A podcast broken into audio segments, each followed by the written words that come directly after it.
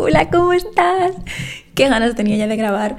Mis disculpas, primero de todo, porque la semana pasada no subí episodio y estaba por dentro, por dentro reconcomiéndome porque estaba pensando todo el tiempo que tendría que haber subido episodio y no he subido, pero cero excusas. La culpa fue mía que no me supe organizar.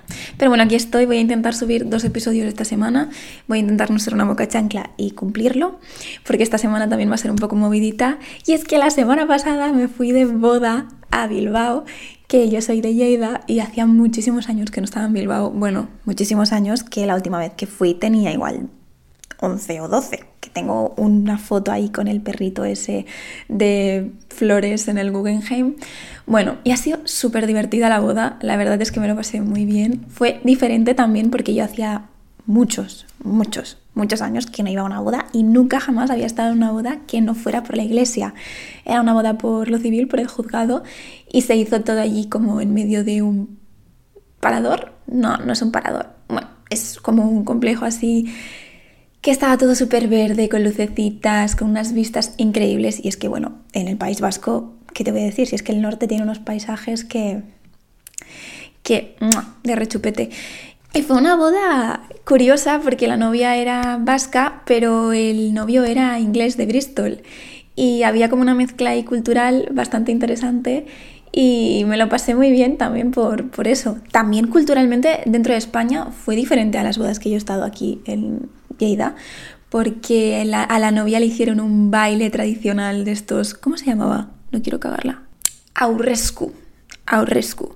Y es un baile que se estaba haciendo a los novios únicamente en primera persona y es como un baile tradicional vasco que, se considera un baile de honor, como algo súper especial que te hagan a ti, así que incorporarlo en esta boda me pareció muy bonito.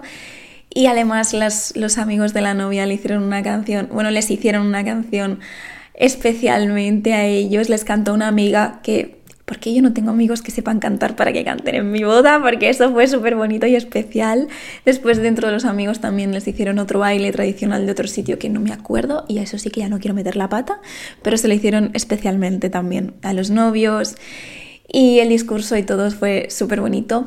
Y lo único que me chocó un poco es que en el momento de la ceremonia que yo considero que no fue algo muy sentimental, romántico, fue como algo muy burocrático porque la mujer que, llevaba ese acto, que los estaba casando, vaya, se hizo unas cuantas bromas. Es que yo creo que la mujer le pilló desprevenida porque, claro, no sabía que, la, que había gente que no hablaba español que solo hablaba en inglés, entonces pensó, aquí no me va a entender ni papa, es que ni el novio casi hablaba español, entonces fue un poco raro y yo creo que intentó salvar la situación desde un poco desde el humor, pero noté yo que, que los invitados, por ejemplo los amigos, empezaban a hacer comentarios como de esto a mí no me gustaría que lo hiciera, que lo hiciese, porque ya se pasaba de graciosa y fue cero romántico, por así decirlo, solo fue romántico cuando ellos dos hablaron,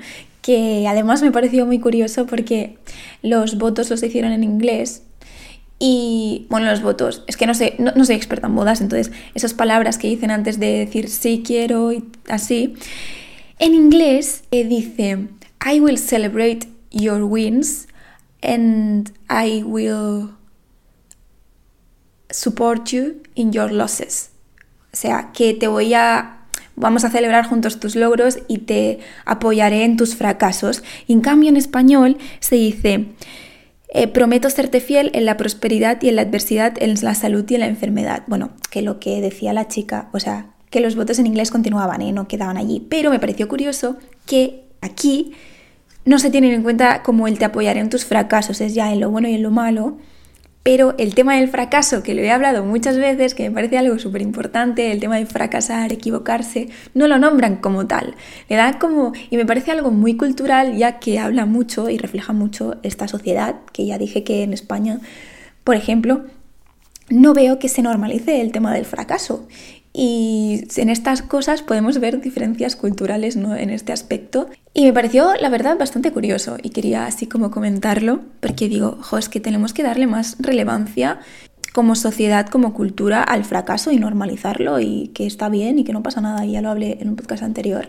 Pero bueno, hay diferencia cultural. Y está súper divertido, me lo pasé súper bien, todo fue súper guay, pero bueno, que eso fue mi motivo por el que no he subido podcast este domingo, porque estuve de viernes a domingo en Bilbao. Y, y nada, que fue también el viaje más largo que yo he hecho en mi vida, porque, en coche digo, porque jamás había conducido tanto rato. Y de ida de Lleida a Bilbao conducí yo, que fueron cuatro horas y media, y la verdad, esto también me hizo reflexionar sobre la cuestión de ponerlo todo en perspectiva, porque cuando yo estaba llegando a Bilbao, bueno, cuando aún quedaban dos horas para llegar a Bilbao, pensaba, ostras, pues si realmente el viaje que yo hago a Barcelona, que son menos de dos horas, es un paseo comparado con esto. Y es al final el tema de poner las cosas en perspectiva y que cuando haces cosas que se salen de tu rutina habitual, de lo que tú ves como normal y empiezas a hacer otras cosas, ves, empiezas a ver todo en perspectiva y las cosas te parecen menos, menos graves o menos mm, más fáciles, por así decirlo. Y por eso es importante muchas veces salir de la zona de confort que yo digo, o salir de la normalidad, de nuestra normalidad y hacer cosas muy diferentes, porque te ayuda a poner en perspectiva tu vida de tu día a día, lo que para ti es tu normalidad. Y te ayuda a relativizar mucho, que para mí es muy importante relativizar y me encantaría hacer un episodio hablando solo del tema de relativizar, porque creo que hay muchas cosillas por ahí que, sé, que comentar. Y después también me gustaría hablar, este podcast quería que fuera la continuación del podcast anterior de, los trabajos, pero bueno, veo que voy en línea de enrollarme bastante hablando solo de esto porque quería comentar algo muy importante para mí que ha sido, me voy a abrir mucho en este episodio, y es que este fin de semana para mí ha, ha, supuesto un reto bastante grande y es que yo sufro bastante de ansiedad anticipatoria por el tema de mis, mi tema de salud, de los dolores de barriga. Yo lo paso mal en ciertas circunstancias cuando me alejo de mi zona de confort, cuando estoy en situaciones en las que me puedo encontrar mal y estoy muy lejos de en los sitios en los que a mí me da tranquilidad. Y esto suponía salirme mucho porque he estado bastante tiempo sin salirme mucho de esta zona de seguridad, entonces cuando estás mucho tiempo sin salir te cuesta más. Y he tenido una semana de bastante ansiedad anticipatoria y he podido tratar con mi psicóloga también y reflexionar mucho sobre el tema. Y me gustaría compartir algunas de las cosas que he reflexionado con mi psicóloga y cómo he vivido yo esta situación, cómo lo he gestionado, por si tú estás pasando por lo mismo, por si tienes que hacer algo que te está suponiendo mucha ansiedad anticipatoria, que la ansiedad anticipatoria es cuando tienes ansiedad porque estás anticipando cosas en tu cabeza que pueden pasar, básicamente. Entonces, pues te encuentras nervioso, te encuentras eh, con todos esos síntomas físicos relacionados con la ansiedad que realmente está ahí por tus pensamientos, por todo lo que estás anticipando de todo lo negativo, todos los posibles escenarios que pueden pasar. Y es complicado gestionar esa ansiedad anticipatoria, porque además te hace, a mí en mi caso me hace encontrarme mal y me hace empeorar todos los síntomas de la tripa a los que yo tengo miedo de experimentar. Entonces, bueno, justo el día de antes de irme a Bilbao, cogí, bueno, tuve sesión con mi psicóloga y reflexionamos un tanto sobre algunas cosas relacionadas con la ansiedad y mi ansiedad en concreto. Recordemos, cada caso es diferente y yo estoy hablando de mi caso, pero no tienen por qué funcionarte a ti y tu caso puede ser completamente diferente. Es muy importante que lo, quiero recalcar sobre todo porque si no a veces nos frustramos porque vemos que aplicamos las cosas de las otras personas y no nos funcionan. A ti te pueden funcionar otras cosas y está bien y no pasa nada. Entonces, el tema en mi caso, lo que a mí me preocupaba mucho y creo que también es muy común en los temas de ansiedad es el ser la rara, el, el que te miren, el que tú necesites unas cosas especiales que las otras personas, ah, mi perra por detrás, que las otras personas quizás no ven como normal y que tú puedas estar en una situación y no sepas qué hacer para aguantar en esa situación. Y lo que estuvimos reflexionando un rato con mi psicóloga en que, por ejemplo, quisiera planteártelo así. Si tú tienes... cuando un niño tiene un déficit de atención em, por hiperactividad o tiene un trastorno del espectro autista, tiene cualquier, cualquier tipo de problema que le suponga una dificultad en el aula, normalmente la mayoría de colegios adaptan esa aula para que ese niño se encuentre cómodo, puedan atender a sus necesidades, puedan potencial, potencializar al máximo sus, sus, capacidades y su forma de funcionar, porque no es que hay algo malo en ellos, simplemente que funcionan diferente, tienen otra, otras, otra manera de funcionar. Entonces, en mi caso, yo tengo este dolor de tripa o puedo tener ansiedad en ciertos momentos y no hay nada de malo en que yo en ciertos momentos pueda tener unas necesidades especiales y yo tengo que aceptarlo como una cosa normal. Igual que estos niños puedan tener necesidades especiales en ciertos entornos, yo en ciertos entornos voy a tener unas necesidades especiales. Como es, por ejemplo, que yo igual voy a requerir ir al baño y si me encuentro muy mal, incluso voy a tener que irme. Entonces, yo esto es algo que me provocaba mucha ansiedad anticipatoria porque lo veía como algo terrible, porque yo veía que tenía que aguantar en esa situación, fuese como fuese, yo tenía que estar ahí, yo tenía que actuar normal, yo tenía que hacer las cosas que se suponía que tenía que hacer. Y a mí eso me generaba más ansiedad porque pensaba, ¿y si no soy capaz de hacerlo? ¿Y si no puedo irme porque debo estar ahí? Y el simple hecho de ver que hay alternativas, el simple hecho de que me puedo escuchar en el momento y satisfacer mis necesidades sin que eso suponga ningún drama, eh, fue un alivio inmediato en mi caso, porque me dio la tranquilidad de que yo no tenía que aguantar nada. Yo, si me encontraba muy mal, tenía la libertad de irme, de buscar alternativas. Yo qué sé, estábamos allí, pero yo fui en coche. Podía coger el coche, irme al hotel y mi novio podía quedarse en la boda y no pasaba nada porque la boda era de una amiga de mi novio. Entonces, siempre hay alternativas. No te tienes por qué quedar atrapado en esa situación si la cosa va muy mal. Y la cosa, al final, es no dejar que tu ansiedad te limite de dejar de hacer cosas, ¿no? Es decir, tú puedes tener ansiedad, tú te puedes encontrar mal, pero no tiene por qué esta ansiedad limitarte a hacer las cosas que tú tenías que hacer, porque además normalmente la ansiedad acaba desapareciendo, además la ansiedad anticipatoria también acaba desapareciendo, porque adivina qué, me encontré muchísimo peor los días anteriores a la boda, que el día de la boda me lo pasé súper bien, tuve algún momento crítico, pero lo supe gestionar estupendamente. ¿Y cómo lo gestioné? Acompañándome. Porque eso es una cosa que quisiera eh, transmitiros que cuando estés mal, mira, yo os voy a enseñar un, ya sé que es un podcast y muchas veces y muchos de vosotros no veis eh, la imagen, pero os estoy enseñando ahora mismo, bueno, os voy a enseñar en un momentico. Mi fondo de pantalla. Ah, no puedo. Mm. No puedo enseñarlo mientras estoy grabando. Bueno, pues os lo enseño, os enseño la foto a ver si la encuentro. Yo me puse el fondo de pantalla, bueno, una foto mía de cuando era chiquitita, y si no sabes qué haré, no me deja ponerlo. Bueno, pues adjuntaré una captura de pantalla.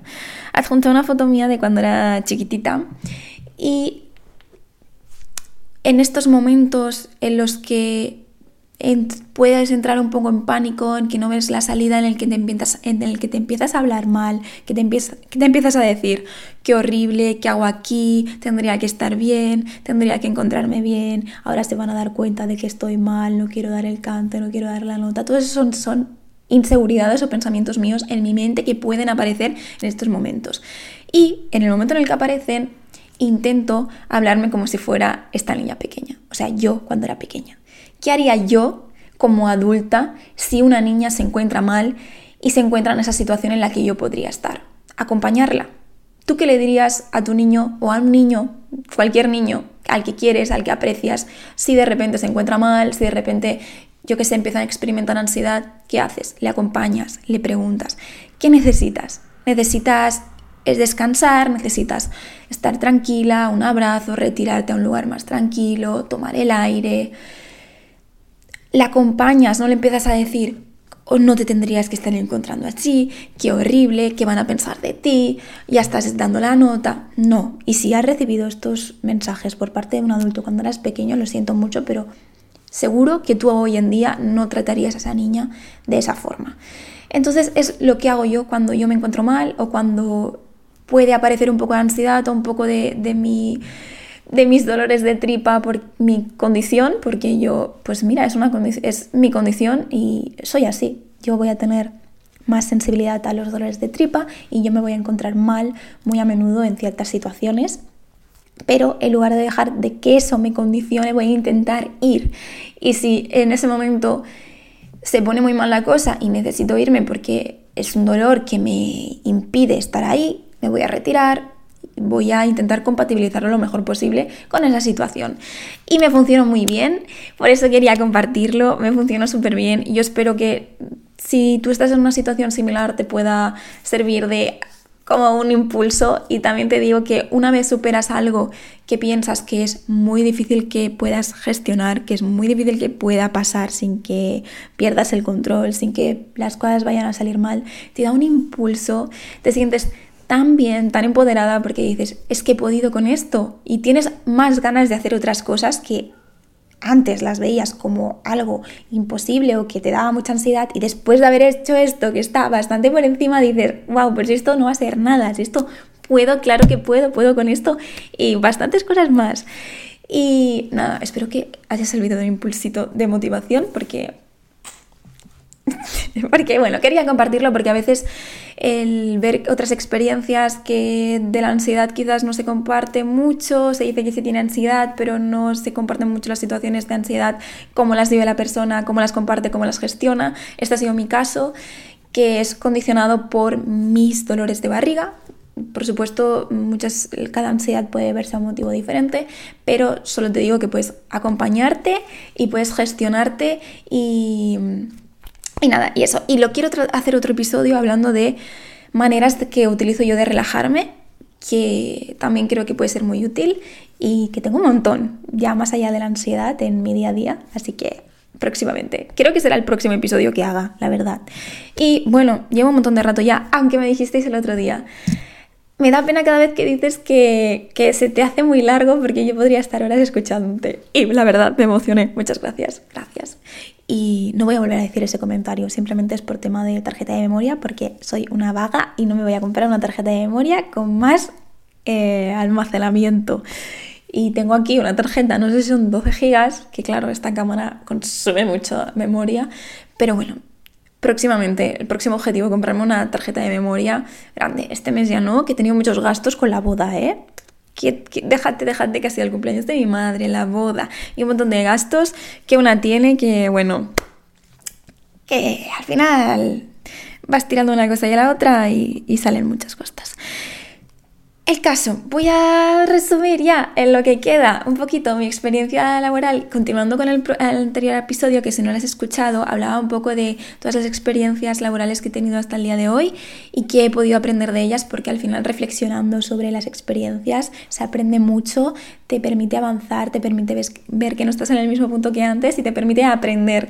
Y otra de las experiencias que tuve después de bueno, resumidamente, por si no me has escuchado anteriormente, en el anterior episodio hablé de mi primera experiencia como camarera, que fue mi primer trabajo, después hablé en una tienda, experiencia en una tienda de zapatos y experiencia en, otra, en otro bar que también, que fue un poco fail, que bueno, si quieres saber un poco más, puedes ir a escucharme. Entonces ahora voy a profundizar en uno de los siguientes trabajos así más largos que he tenido de cara al público, o sea, cuando era joven, y era el trabajo, trabajé en el. A este trabajo le tengo mucho cariño porque fue un trabajo que empecé después de haber estado una etapa de mi vida bastante mal. Yo me presenté y justamente mientras estaba estudiando, perdón, mientras estaba trabajando en el HM, estaba estudiando las oposiciones PIR. Fue algo que decidí compatibilizar por el momento de mi vida en que estaba. Yo venía de una etapa depresiva con bulimia en, en la que no venía la luz y decidí ponerme un objetivo que eran las oposiciones, pero claro, las oposiciones suponía estar encerrado en tu casa y no sociabilizar con nadie. Entonces, en ese momento que estaba en terapia, mi terapeuta me, me dijo que quizás me iría bien trabajar de algo para complementar. Entonces yo quise empezar a trabajar en el HM como los fines de semana para tener contacto con la gente más que nada, porque si tú estás en una etapa mala y encima estás aislada, recluida, porque estudiar unas oposiciones son eso, estar aislada, recluida, quien lo sabe, lo sabe. Además, yo no estaba en mi 100%, yo esas oposiciones di un 50% de mí porque no podía dar más y al final lo que fue era ponerme un objetivo, tener un objetivo vital y a largo plazo y eso fue lo que hice. Entonces, empecé en el HM justo después de llevar seis meses o algo así estudiando las OPOS. Y fue súper chulo. A ver, yo la verdad es que le guardo muchísimo cariño al HM. Fue una empresa que a nivel de de derechos está muchísimo mejor que Inditex porque yo también he tenido así como trabajos, es que esto no lo he contado porque es que no me da tiempo y como fue súper intermitente, he tenido un par de trabajos en Inditex, he estado un tiempo en Zara y un tiempo en Stradivarius y la verdad que es que a nivel de sueldo y a nivel de derechos bastante peor que HM. HM trata muy bien a sus trabajadores. Algo que me gustó mucho de la empresa, que no, no creo que se sepa, es que permite mucha conciliación familiar. Es decir, a todas las mujeres que son madre normalmente tienen un horario de mañana que creo que empiezan, no sé si a las 6 o algo así, hasta las 12 o hasta las 11 o de más pronto empiezan mucho antes porque es cuando empiezan a descargar los camiones, entonces se, ocupan más de temas de almacén y más de colocar la ropa y todas esas cosas que hay detrás de la tienda, de la tienda antes de que abra. Y me pareció súper, bueno, me pareció maravilloso porque no lo había visto yo en ninguna tienda de estas que, que permitieran tanto la conciliación, la conciliación familiar. Y si te quedas embarazada también te dan muchos derechos, o sea, te dan muchas facilidades, tienes muchos derechos y eso me encantó. Además, una curiosidad es que mi cumple, que es, mi cumple, que es el 14 de julio, que ya no queda mucho, eh, bueno, yo estaba trabajando justo en mi cumple y el día de tu cumple te lo dan de fiesta, te lo dan gratis. Y aunque algunas cosas que reflexionar sobre mi experiencia es que, aunque fue un momento muy bueno para mí para empezar a trabajar ahí, como yo ya había hecho la carrera, un máster y estaba estudiando, me sentía un poco que, como, ¿qué, hago aquí? Porque muchas veces mm, venía a la tienda gente, al final Lleida es una ciudad muy pequeña y siempre viene gente que conoces y te preguntan, ah, ahora estás en H&M, ¿qué haces? Tal. Y yo sentía la necesidad de dar la explicación de que no, que era algo, sí, momentáneo porque estaba estudiando las opos. Y reflexioné mucho sobre esa necesidad de justificar que estuviera trabajando en una tienda de ropa. No hay nada de malo de trabajar en una tienda de ropa, pero es como que yo tenía las expectativas de que después de la carrera, después de hacer esto, de hacer lo otro, yo tendría que estar en otro, en otro tipo de trabajo y me sentía un poco mal por estar ahí y yo creo que le pasa a muchísima gente. Y al final... Eh, fue mi salvación y me lo pasé súper bien y no sé por qué me avergonzaba tanto de trabajar en una tienda de ropa porque mientras estaba estudiando, mientras estaba en mi etapa universitaria y en otras etapas lo veía como normal, como un trabajo de paso.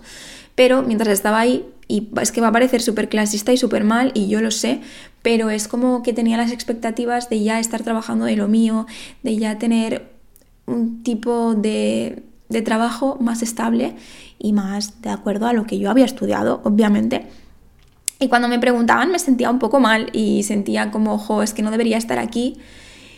Pero yo siempre he intentado buscarle el, el motivo, es decir, ¿por qué estoy yo trabajando aquí? ¿Qué me puede aportar esto para mi futuro? Porque como cuando estás en un sitio sin saber por qué estás en ese sitio, únicamente por la remuneración económica, te sientes miserable. Tienes que encontrar un motivo más allá, tienes que encontrar una motivación más allá, tienes que verle el qué a ese trabajo y yo todo el tiempo pensaba, me acuerdo, uno de los momentos en los que más tiempo me daba para pensar es cuando estaban probadores doblando la ropa. Y mientras estaban probadores doblando la ropa y que además pasaba muchísima gente, además muchísima gente que conocía, me daba mucho para reflexionar, porque es un momento en el que, bueno, no interaccionas mucho con la gente, estás todo tu rollo y pensaba yo siempre intentaba darle mi aplicación práctica al mundo de la psicología y me diréis que soy una puta friki porque sí, soy una puta friki pensaba, jo, es que hay un patrón del tipo de persona que viene a comprar o que entra en los probadores o en la forma de tratarte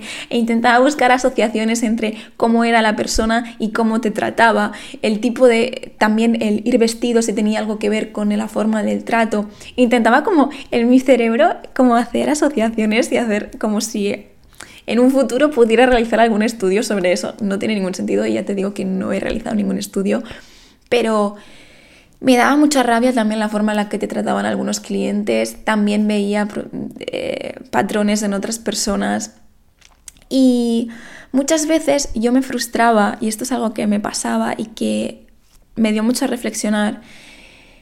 Me frustraba porque yo trataba a la gente de forma simpática, además de cara al público. Normalmente todo el mundo, casi todo el mundo te trata bien, de forma simpática, ¿no? Porque es una de las cosas que caracteriza, que caracteriza la atención al público, que te tienen que tratar con simpatía. Total, que yo cuando estaba en la caja, que era mi momento preferido del día, porque me encantaba estar en la caja, porque además interaccionabas y hablabas más con la gente, porque si estás tú en tienda, pues bueno, vas haciendo, pero no hablas mucho, y me encantaba estar en caja. Y cuando te hablaban y tal, muchas veces tú contestabas, tú, hola, ¿qué tal? Contestabas súper alegre y la otra persona quizás no te decía ni hola. Y yo pensaba, yo me frustraba y decía, no me merezco que me traten así, pues ya verás, voy a ser a partir de ahora una antipática, voy a ser una borde. No, y ahí eso me dio para reflexionar que los otros, las otras personas no tienen que hacerte cambiar a ti de forma de ser. Tú eres como eres y si la otra persona no lo recibe, no lo valora, es su problema, pero tú no tienes que dejar de ser tú por absolutamente nadie, porque eso es algo que he escuchado muchas personas de me he cansado de ser la buena, ahora voy a ser la mala. No, si tú tienes unos valores de ser buena, de ser simpática, no tienes que cambiar tus valores por absolutamente nadie. Será la otra persona la que tenga quizás unos valores que no sean de acuerdo a los tuyos y que no le dé tanta importancia a tratar bien a las personas, pero eso es su problema. Esa es su forma de ir por el mundo, su forma de interactuar por el mundo y recibirá cosas de la vida también muy diferentes a las que vayas a recibir tú por tus valores y por tu forma de ser. Y yo la verdad es que jamás he podido tener, o sea, me ha podido venir ese pensamiento cuando me han tratado muy mal, porque es verdad que a veces recibes tratos muy malos cuando estás de cara al público, pero yo jamás he cambiado mi forma de ser. Obviamente con la persona en la que te está tratando mal, pues cambias el tono. No vas a estar igual de alegre y de simpática con una persona que te está tratando mal. Tú también tienes que saber poner tus límites y respetarte. Es decir, si tú me estás tratando mal, yo no te voy a tratar de, de igual forma que si me tratarás bien, pero tampoco te voy a faltar el respeto bajo ningún concepto. Y eso creo yo que es muy importante en el hecho de conectarte con tus valores y es ahí donde me di cuenta de la importancia de eso, de estar conectado con tus valores y que los demás, que no, no te puedes mover por la vida según te trata la gente e ir cambiando tu personalidad, tu forma de ser según los demás te traten. Además que es muy complicado que si tú tienes los valores, los valores de ser buena persona, de ser simpática, de, de actuar de una cierta manera, te va a ser muy complicado para ti cambiarlo y porque te estás cambiando a ti y a tu forma de ser por una persona que te ha tratado mal o por unas personas que te, han tratado mal no tiene ningún sentido y eso también lo veo mucho en el tema de relaciones, que normalmente es, me han hecho daño, ahora yo voy a ser la que haga daño, ahora voy a ser... Y después te vas a sentir mal porque tú no eres así. Y eso es lo maravilloso, que tú no eres así, eso es algo precioso y perfecto y la gente que le da como... que glorifica la maldad o la paso, el, el, ser pasota, el ser borde, el ser así, la gente que lo glorifica, pues bueno, mira, si a ti te parece bien, pues adelante, pero tú no tienes que cambiar tu forma de ser por nadie, porque habrá muchísima gente, muchísima más gente de la que no hay que la valore. Entonces, eso fue una de las cosas que aprendí también allí trabajando y que mm, al final tienes que ver más allá de lo que estás haciendo ahora y ver que todo tiene un sentido, porque si tú estás haciendo algo y no le ves el sentido, no te vas a deprimir, vas a estar mal. Yo había días en los que pensaba que hago aquí y tal y estaba mal, porque no era capaz de visualizar dónde me llevaba ese camino y ese camino me llevaba a estar bien conmigo misma porque me permitía socializar, conocer gente, hablar, salir de mi casa, y llegó un momento en el que yo ya estaba bien y me di cuenta de que eso ya no me servía más porque yo ya estaba en un buen punto y más que nada eso me estaba mm, perjudicando en, la preparación de mis oposiciones porque no estudiaba casi, porque al final no terminó siendo un fin de semana, al final trabajaba jornada completa, que es algo que pasa con estos trabajos, ¿no? que empiezas de 20 y algo horas, pero al final te acaban poniendo horas extras y trabajas toda la semana, entonces yo no estudiaba, pasé tres meses casi sin estudiar y dije, vale, esto me ha servido, yo ahora ya me encuentro en un mejor momento y yo tengo que priorizar mis objetivos, que eran las oposiciones, entonces ahora me voy a dedicar de forma plena a mis oposiciones. Por eso es muy importante visualizar el final del camino, porque si no también me hubiera podido perder y decir, no, estoy bien aquí, estoy bien en la tienda, me da para comer, me gano mis dineros, pues me quedo aquí. Y las oposiciones a tomar por culo, no, es importante priorizar y tener claro lo que quiero conseguir a largo plazo Así que nada, en el próximo se me ha hecho súper largo, así que en el próximo episodio acabaré de contar un poco ya mi última experiencia, así más importante, de trabajo y Empezaré también con el tema de qué hago yo para relajarme, o sea, técnicas de relajación y algunos ejercicios y qué me sirve a mí, qué cosas quizás te puedan servir a ti. Así que entraremos en modo relajación, pero no te pienses que voy a decir solo mindfulness o técnicas de respiración porque va muchísimo más allá de eso. Así que nada, espero que tengas un buen inicio de semana este ha sido un podcast un poquito raro porque he ido divagando bastante y no he acabado de hablar de todo lo que yo quería hablar, que era del trabajo, pero bueno, entendedme. Quería comentar un poco lo de esta experiencia de este fin de semana porque creo que podía ser de utilidad para personas que estén pasando por una situación parecida. Y nada, este es un podcast así, raruno, pero que espero que os haya gustado. Os mando un besito enorme, enorme, enorme. Muchas gracias por estar ahí, muchas gracias por escucharme y por dejarme ser parte de, vuestro día. Chao.